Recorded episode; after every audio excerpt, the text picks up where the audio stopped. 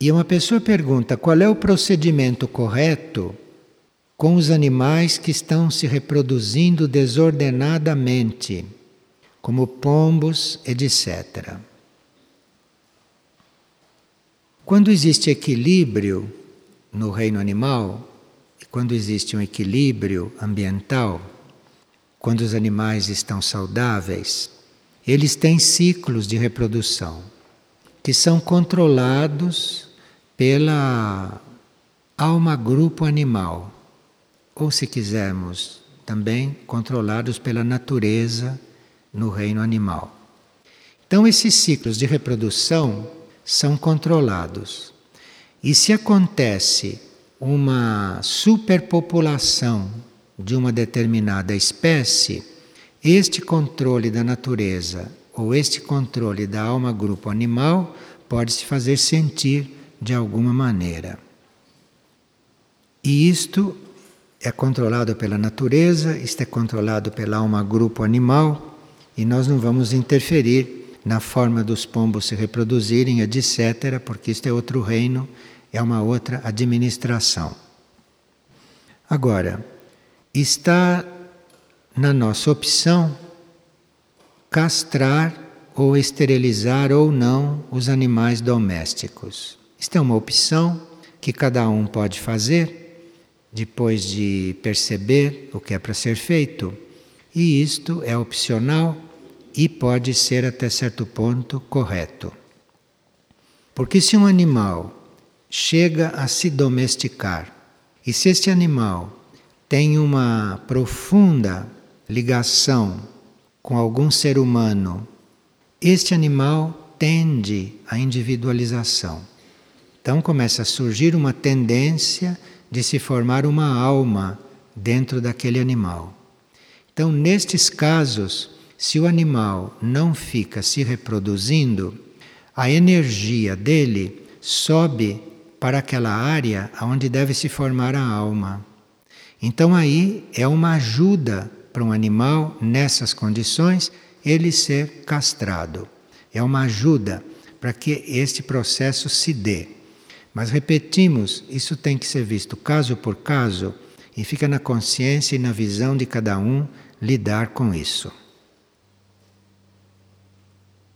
Acontecem coisas no reino animal, em relação ao reino humano, que são coisas muito fora do comum, são coisas extraordinárias.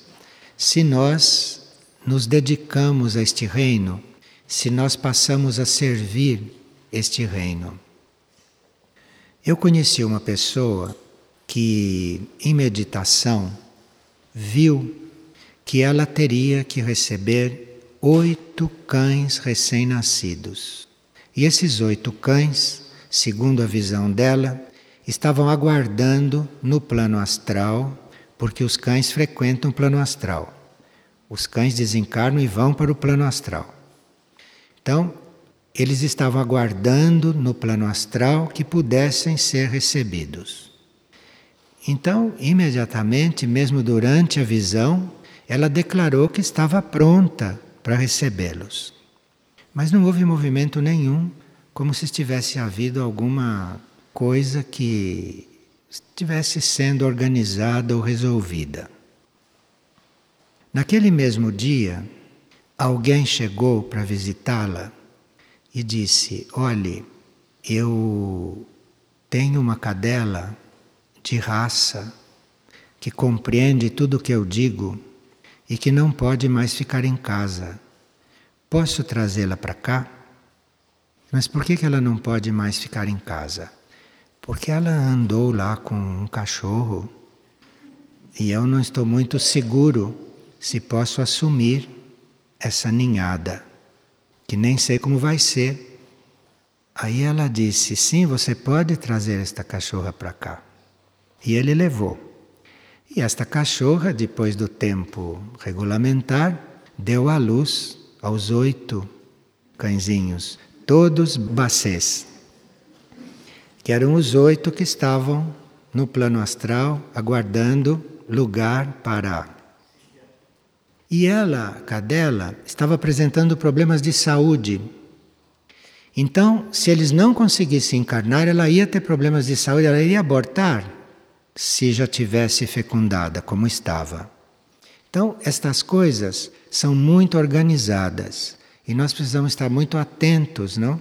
Porque podemos, a uma certa altura, estar participando como uma chave importante, né, em um processo assim.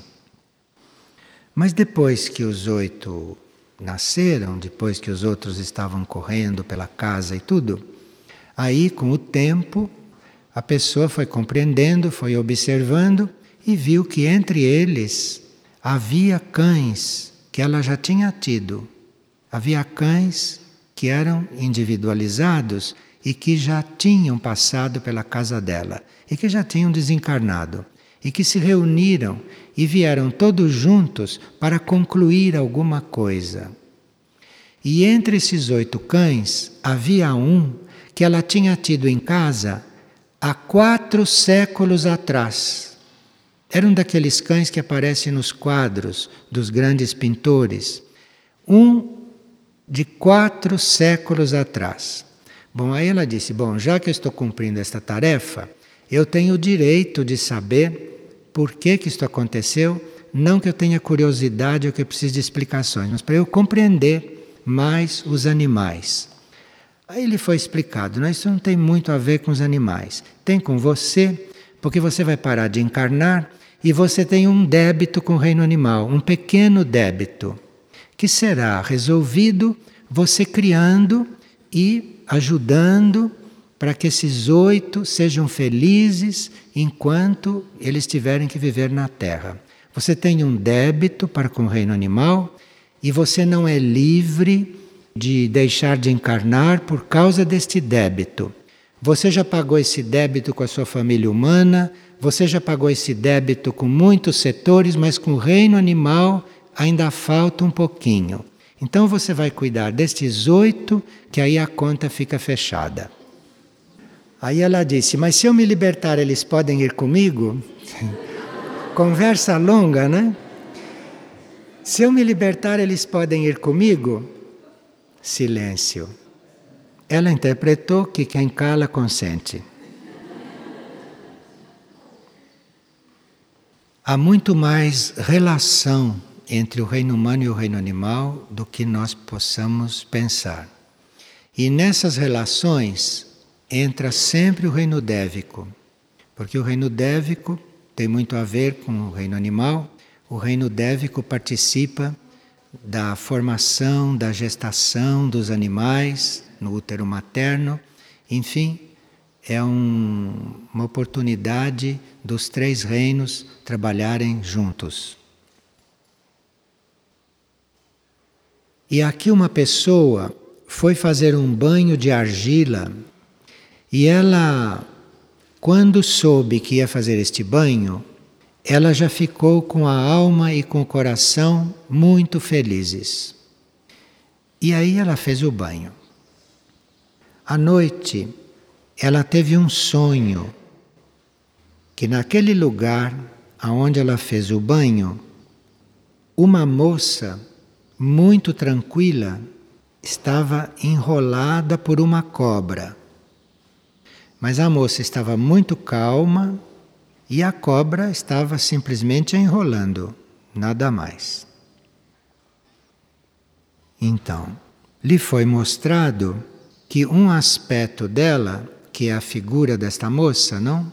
Um aspecto dela, que ali se via envolvida por uma força instintiva e que, através deste banho que ela fez, começou a se liberar, a soltar. Por isso que ela já estava tranquila e a cobra não estava comprimindo. Então, começou uma liberação de algum aspecto instintivo, de algum aspecto dela, depois deste banho de argila. A argila, como nós sabemos, tem um grande poder de absorção. E quando a argila absorve o nosso magnetismo etérico físico, se nós estamos bem integrados nesse trabalho, e se este magnetismo etérico físico mais impuro é liberado, pode haver reflexos no plano astral e pode haver reflexos no plano mental. Não é que o banho de argila vai eliminar impurezas astrais e mentais. Ela vai eliminar as impurezas do etérico físico ou produzir outros efeitos que poderá produzir. Mas, dependendo dos contatos que há naquele momento, o ser interno pode se valer daquele momento e daquela oportunidade para expelir outros aspectos mais sutis, como aconteceu aqui no caso desta pessoa. Uma pessoa diz que ela tem três nomes e ela tem uma forte sensação de que cada um desses nomes corresponde a alguém diferente nela mesma. Ela tem três nomes e ela acha que cada nome deste corresponde a um aspecto dela. O primeiro nome ela acha que é de um aspecto dela, de primeiro raio, não trabalhado com muita determinação para coisas que não são boas, mas que têm muita força. E o nome tem um som mesmo disso. O segundo nome, ela acha que é um aspecto dela amoroso, mas também manhoso e muito dependente. E o nome tem também um som que pode ser isto. Agora, o terceiro nome, que ninguém a chama por este nome, chamam pelo primeiro, chamam pelo segundo, mas pelo terceiro ninguém chama. Este terceiro nome, para ela, é um aspecto dela desconhecido, que ela ainda não conhece. Então, as pessoas me chamam do primeiro, nunca me chamam do segundo. Quem me chama do segundo nunca me chama do primeiro. Agora, do terceiro, ninguém me chama. Por que isso está acontecendo? E por que tenho esta forte sensação com relação aos meus três nomes e que estão ligados a essas reflexões? O que fazer para me encontrar? Olha, você está apresentando os defeitos da primeira e apresentando os defeitos da segunda. Eu acho que você precisa ler o pensamento do dia, de hoje, que diz o seguinte: Ninguém jamais teve um defeito que não lhe fosse útil em alguma coisa. Então, você reconhecendo os defeitos de Fulana e de Fulana, dos dois aspectos seus, você saiba que esses defeitos podem lhe ter sido úteis em muitos momentos, esses defeitos mesmo que você aponta. E no momento em que você aceitar a primeira e a segunda, aí você vai começar a se sentir a terceira. Aí você vai começar a ser a Gabriela. O terceiro nome é Gabriela. Então aí você vai começar a ser a Gabriela. Aí é como se você ressurgisse nessa encarnação e com todas as qualidades que a Gabriela terá, que parece que é o aspecto dela mais trabalhado em encarnações anteriores. É o que traz mais características positivas das vidas anteriores dela. Mas para isso é preciso se pacificar com a fulana e com a beltrana é preciso se pacificar com as duas, que é para esta terceira poder surgir em paz. Porque parece que ela não gosta de brigas, ela não gosta de conflitos e precisa que você se pacifique com aquilo que você conhece de você, para que esse aspecto novo possa surgir, porque ele realmente não quer viver em conflito com as outras partes dele, né? Porque isso tudo é o mesmo ser. Isso são partes do mesmo ser. E a Gabriela não quer brigas nem separatividade. É, é muito boa pessoa, realmente. Quem sabe se nós ainda vamos ver e conhecer a Gabriela, não é? Quem sabe se Gabriela ainda vai estar aqui conosco mais à vontade. Uma pessoa nos ouviu falar que os animais existem também nas civilizações suprafísicas e nas civilizações intraterrenas, e ela então está perguntando que animais são esses, qual é a diferença entre esses animais e os daqui da superfície.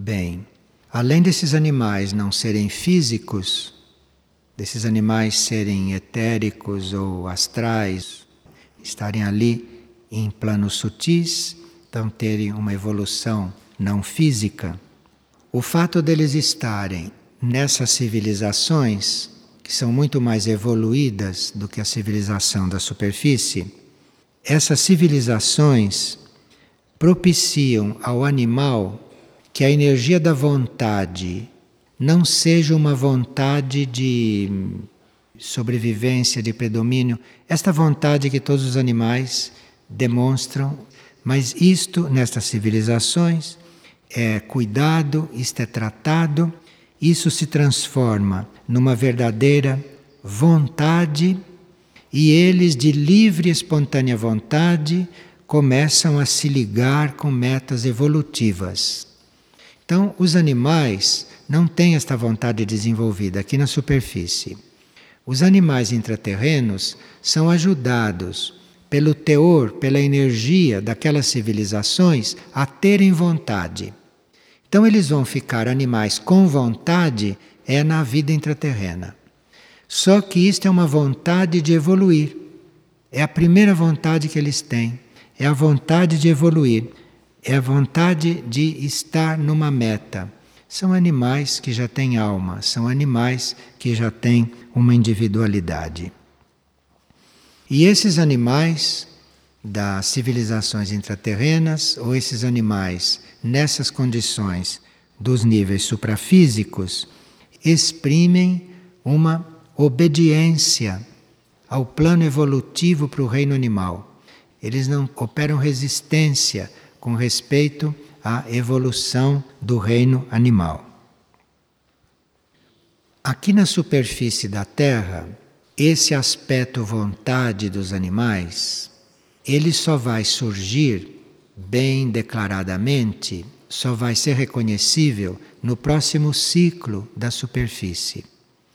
Mas lá nas civilizações intraterrenas, onde já existe esse aspecto vontade em desenvolvimento, no próximo ciclo, esse aspecto vai se fundir com o segundo raio, com o aspecto amor. Então, quando os animais aqui começarem a ter vontade, coisa que ainda não têm, quando eles começarem a ter vontade, os animais intraterrenos já terão vontade e amor unidos, desenvolvidos. Então, é uma escala evolutiva considerável. É um grande passo evolutivo um animal ir para lá com a sua consciência.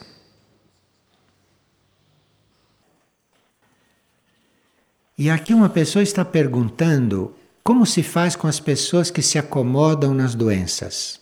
Porque vocês sabem que a pessoa descobre que ela tem uma doença, ela se acomoda ali e ela passa a vida inteira doente. Né? Ela não sai daquilo mais. Ela é doente, acabou, doente. Como se faz para tratar disto? Bem, existe sim uma acomodação numa situação doentia. Porque aquela situação doentia leva a pessoa a, a não poder fazer certas coisas. E aí a parte inerte dela adora isto. Ah, eu doente já não posso fazer isto. Eu doente não posso subir em escada. Eu doente não posso.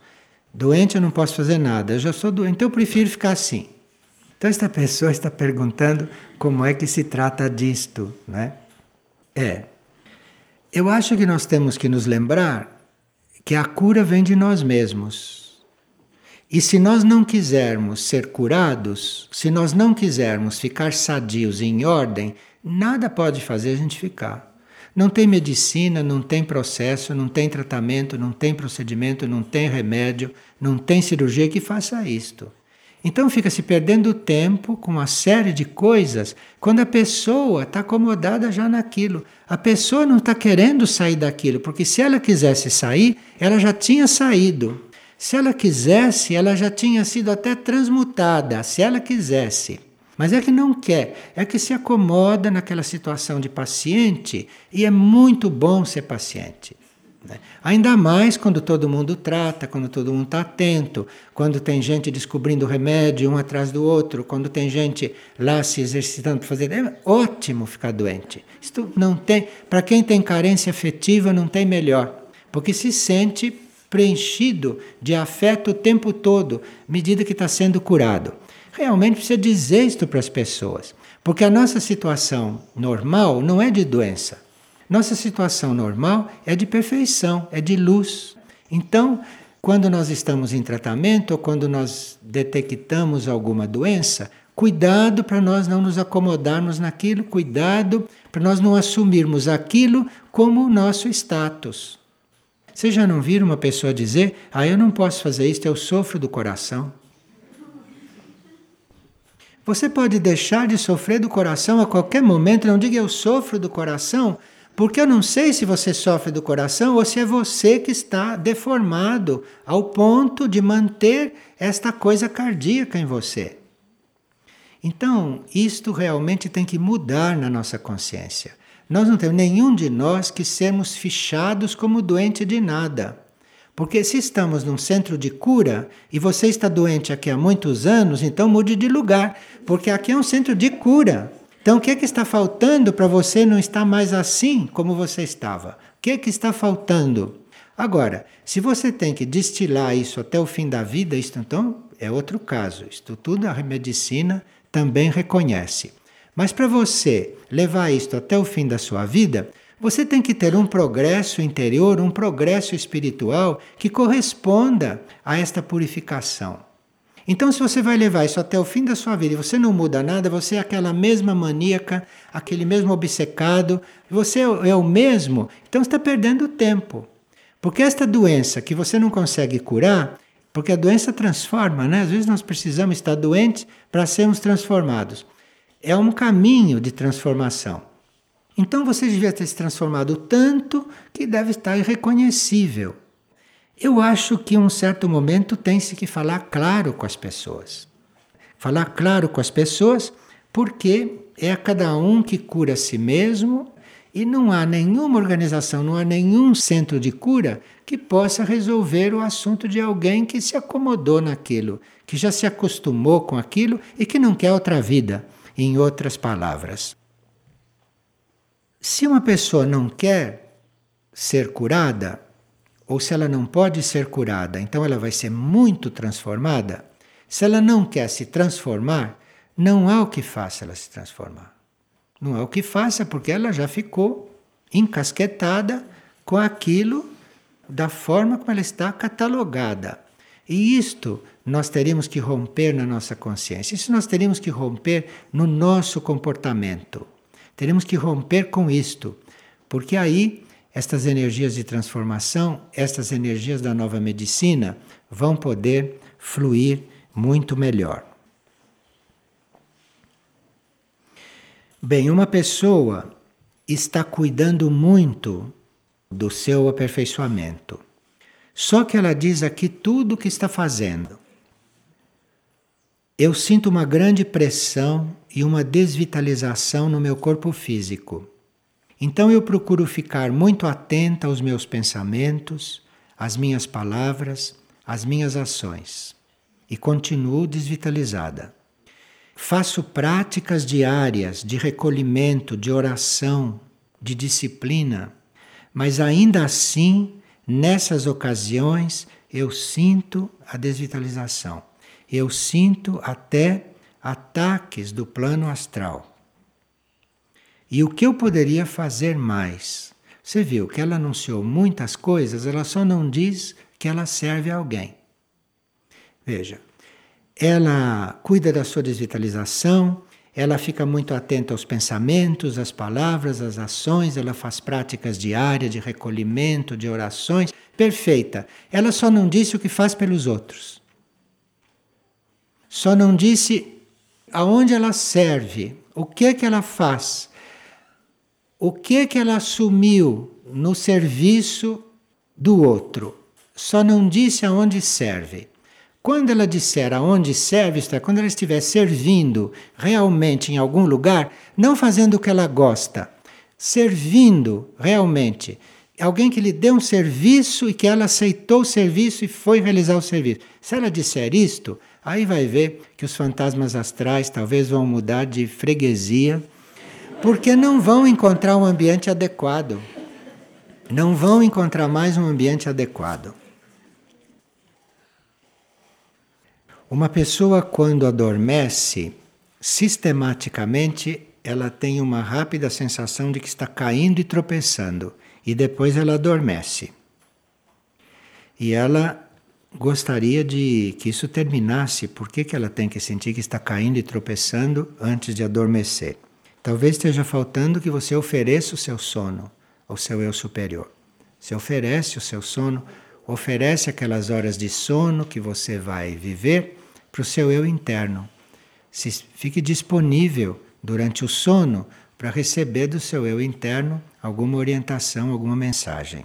Eu acho que está faltando oferecer esse sono para o seu eu interior.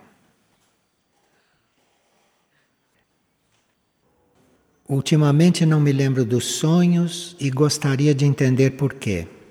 Eu estou passando por uma fase muito difícil de indecisão e precisaria saber para onde me dirigir.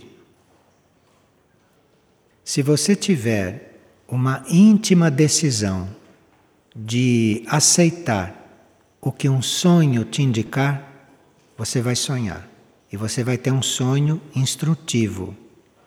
Mas para ter um sonho instrutivo, para ter um sonho claro que guie você, precisa que você esteja, em princípio, resolvido a seguir o que o sonho disser. Aí ele vai falar muito claro. Precisa se perguntar isto: será que se um sonho me mostrar uma coisa, eu vou atender? Eu vou responder corretamente? Isto precisa estar claro. Aí, se isto for sincero, o sonho é uma das vias mais comuns do eu interior usar para falar com você.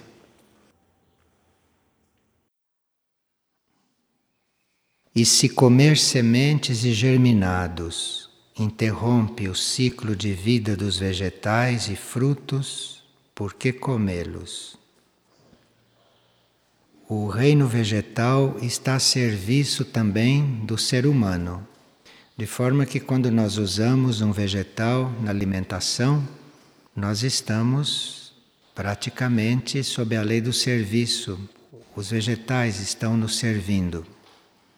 E quando nós agradecemos, quando nós somos gratos pelo alimento que estamos recebendo, isto é suficiente para o reino vegetal ter um retorno amoroso. E o que é mau humor? O que leva uma pessoa a acordar já com esta energia. Mau humor é um descontentamento consigo mesmo. Então você faz um exame de consciência, vê as coisas que você faz e que não correspondem à sua consciência, vá trabalhando isto e o mau humor vai se dissolvendo. E qual é a explicação para algumas pessoas já nascerem com deficiências físicas? Quando nós encarnamos já com deficiências físicas, é porque nós estamos equilibrando um karma físico de encarnações passadas. Muitas vezes, um órgão físico representa uma atitude nossa, e uma atitude nossa pode determinar numa encarnação futura alguma deficiência física naquele órgão que corresponde. Por exemplo, quem se recusou a escutar os ensinamentos espirituais por muitas vidas pode a uma certa altura nascer surdo ou nascer com deficiência auditiva. Então, o ouvido físico equilibra aquele ato do indivíduo de não ter escutado. O ouvido físico está ligado a isso.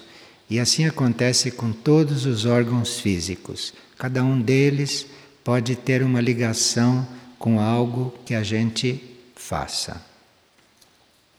E isso é muito útil em psicologia, porque por certos dados do corpo físico, por certas condições do corpo físico, se pode ver o que o indivíduo tem a modificar. Modificar no ânimo dele, não? Não no físico, porque às vezes no físico, naquela encarnação, não dá mais para modificar. Mas o físico indica o que o indivíduo tem que modificar em um outro plano. E uma pessoa pergunta o que ela pode fazer para ser feliz. Você peça que a sua alma guie você. Você peça que a sua alma te indique o caminho. E peça que a sua alma se exprima através de você. Se coloque disponível para a sua alma, para o seu espírito se expressarem através de você. Aí você vai ser feliz. Só aí. Muitas pessoas não sabem como conseguir isto. É simples, a gente diz para a pessoa: vá ajudar os outros. Então, quando as pessoas se põem a ajudar os outros, a alma começa a fluir e aí eles ficam felizes. Aí eles resolvem todos os problemas. Problemas que conhecem e problemas que não conhecem. A solução é ir ajudar os outros, a solução é servir. Quanto mais se serve, mais a alma flui e mais o indivíduo se sente bem. E se quando fazemos mal a alguém e depois nos arrependemos e pedimos perdão, isto desfaz o laço kármico da ação cometida? Não, não desfaz. Se você faz alguma coisa e o indivíduo compreende e te perdoa, aquilo anula o ressentimento, o que já é bom. Que não haja ressentimento entre as pessoas. Dissolvido o ressentimento, aí você vai ter que equilibrar o que você fez, porque o perdão de um outro não anula o que você fez, não. O perdão do outro libera você de ressentimento, que é muito bom. Agora, para realmente equilibrar, é preciso fazer uma ação contrária àquela que você fez.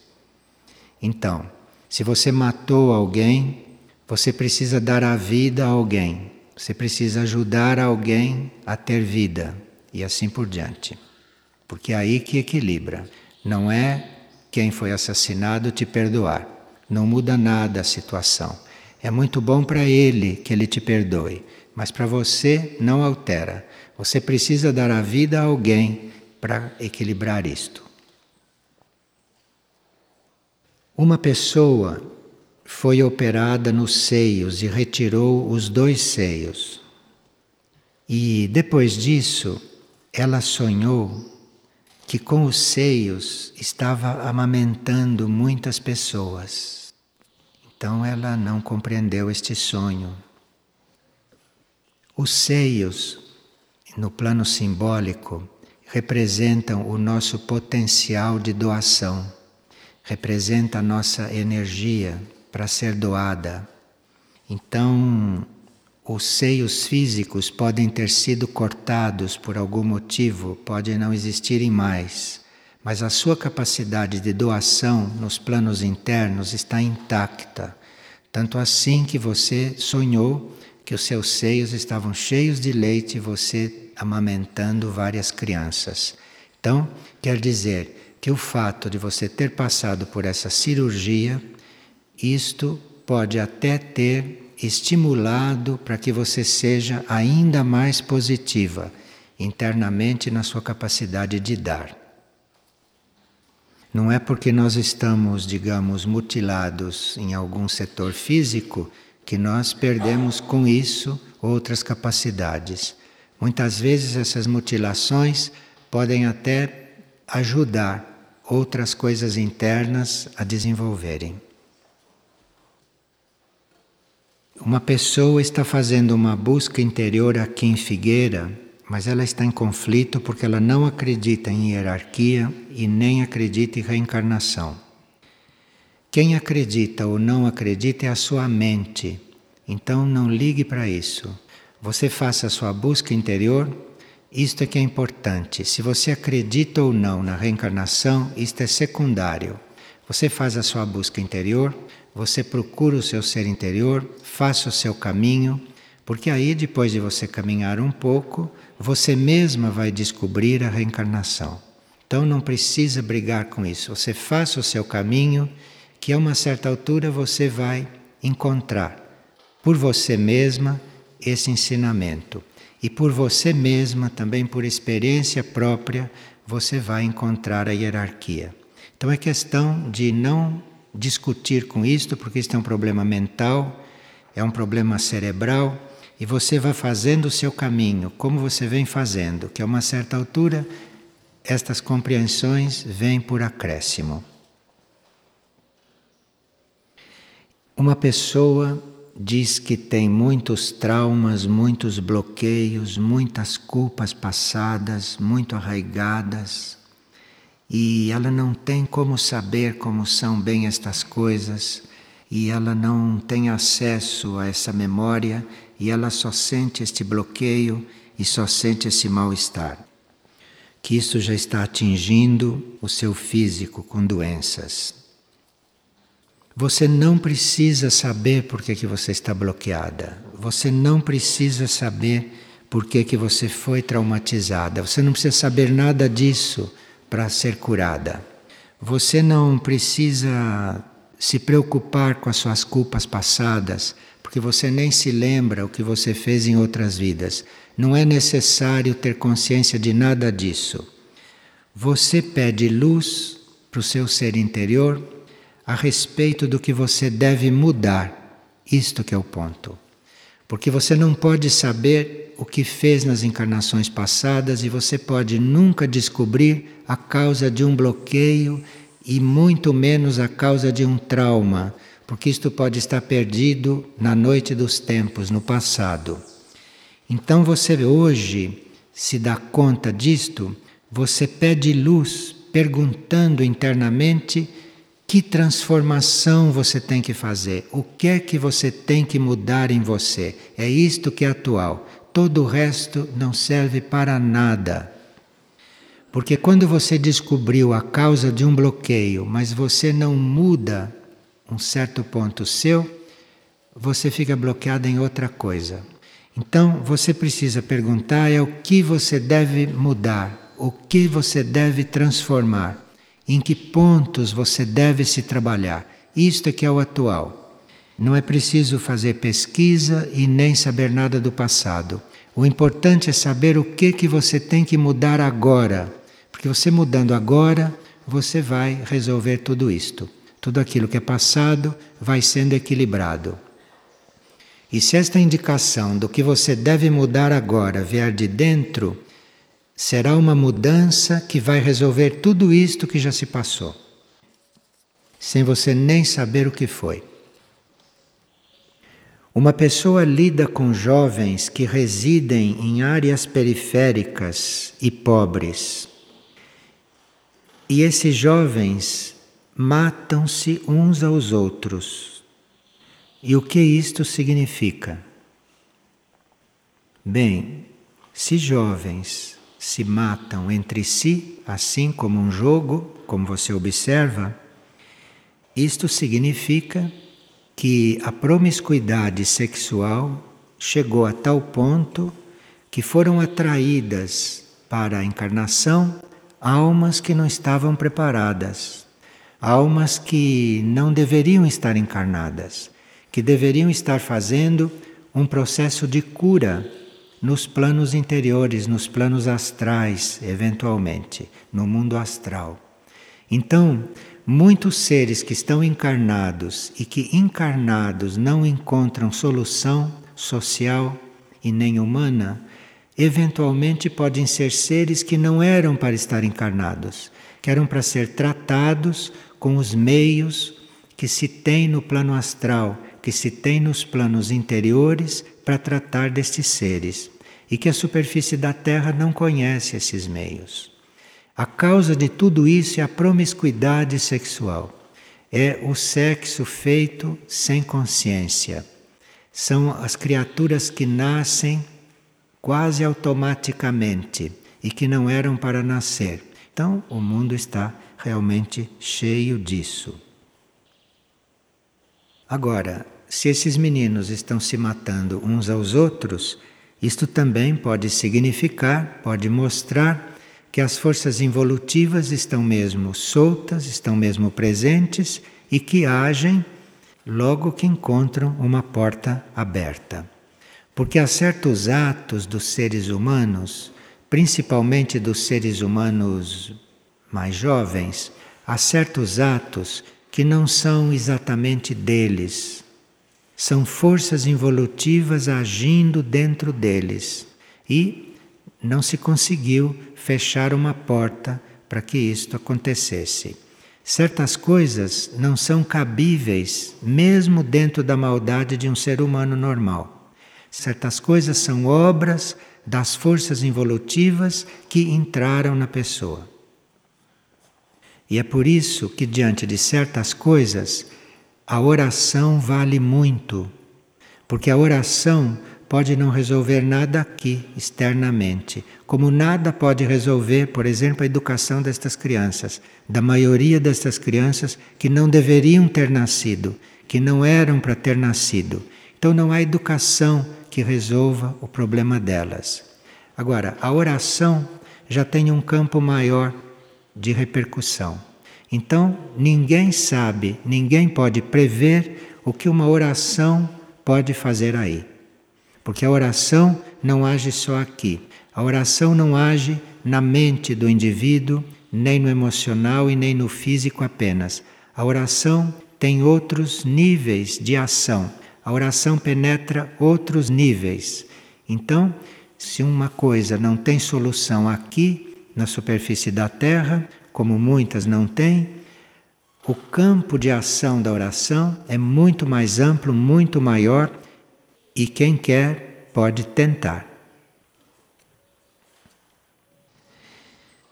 E uma pessoa está perguntando se, à medida que ela vai evoluindo, se os signos astrológicos, como influência, vão sendo substituídos pelos signos cósmicos. Bem, à medida que a alma evolui, ela vai se liberando da influência astrológica, vai se liberando da influência dos números, vai se liberando de todas essas influências externas. Agora, os signos cósmicos não passam a nos influenciar da mesma maneira que os signos astrológicos. Senão nós íamos trocar um condicionamento por outro igual ou semelhante. Os signos astrológicos, eles dizem respeito a uma influência quando nós estamos na Terra porque os signos astrológicos influem de uma determinada maneira segundo a posição deles com relação à Terra. Então, enquanto você está na Terra, você pode ter mais ou menos influência desses signos. Os signos cósmicos não nos influem da mesma forma. Os signos cósmicos não influem na nossa vida como influi um signo astrológico. Um signo cósmico não está lidando com a nossa vida humana. O signo cósmico está estimulando a nossa vida interior, o nosso magnetismo interno e a nossa ação interior. E os signos cósmicos são completamente diferentes dos astrológicos. Enquanto os astrológicos nos ajudam aqui, os signos cósmicos facilitam que as mônadas transcendam este planeta. Percebe a diferença? Então, o signo cósmico está agindo sobre você para que você transcenda este planeta, para que você tenha consciência nos mundos imateriais, para que você tenha consciência no universo e no cosmos. Então é uma coisa muito mais ampla do que um signo astrológico que pode estar regendo a sua vida aqui enquanto você está nesta terra. Digamos que você saia desta terra e vá para outro planeta. Ali a influência vai ser outra, não vai ser a mesma que aqui de uma constelação, porque lá esta constelação está numa outra conjuntura, está em harmonia com outras constelações. Enfim, signo astrológico pode interessar aqueles que estão na Terra, mas na vida superior e na vida cósmica isto não diz respeito. São signos cósmicos que influem aqui. E esses signos cósmicos passam a incidir sobre a nossa mônada e nós vamos tendo contato com outros universos, com universos interiores, com universos imateriais. Então são os signos cósmicos que nos levam para uma evolução superior, para uma evolução diferente desta. Os signos cósmicos vão nos atraindo, vão nos preparando para a evolução imaterial, ao passo que os astrológicos influenciam na vida material, na vida mental. Os signos cósmicos são muito amplos e estão nos preparando para contatos com outros universos. Como os signos cósmicos são os padrões mais elevados do cosmos, então estes signos cósmicos tanto preparam um ser para um outro universo, como preparam o ser para uma evolução imaterial e como conduzem os seres para outros tipos de evolução que na Terra nós não conhecemos, como por exemplo a evolução inanimada. Existe uma evolução inanimada e os signos cósmicos é que controlam tudo isto, é que vão nos levando de uma evolução para outra. A proposta de quem começa a buscar o ser interior é não se envolver muito com astrologia e muito menos com signos astrológicos, porque o nosso caminho é muito mais amplo e existe muita coisa além dos signos astrológicos que nós já estamos no tempo de começar a conhecer. Agora nós precisamos optar se nós ficamos com a coisa menor ou se vamos ao encontro da coisa maior. Isto é uma opção que a gente tem que fazer. Há pessoas que se confundem um pouco e que continuam usando o trabalho com signos astrológicos para resolver problemas da vida. Mas os problemas da vida que aquilo resolve são todos em nível de personalidade. O verdadeiro problema da vida, que é você transcender a si mesmo, você transcender esta evolução, entrar numa outra evolução maior, mais cósmica, isto que é o problema da sua vida. E para isso, signos astrológicos não vão servir muito a não ser para te dar um ou outro conselho para você eventualmente controlar mais a sua personalidade. Mas parece que, mesmo este controle da personalidade, nós poderíamos olhar isto também com uma certa economia e nos preocuparmos com a coisa principal, que é o seu espírito, a sua mônada, finalmente começar a se manifestar através de você.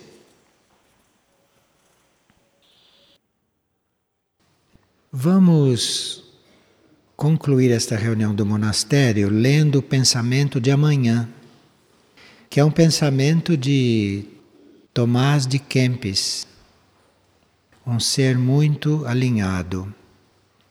Ele diz: Não fique irritado por não conseguir fazer com que os outros sejam como você gostaria que fossem já que você não consegue fazer com você próprio o que você gostaria de ser.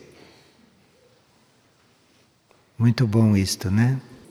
Então, vamos ter paciência com os outros, que é para chegarmos a um dia ser como queremos. Mas sem ter paciência com os outros, não se chega a isto.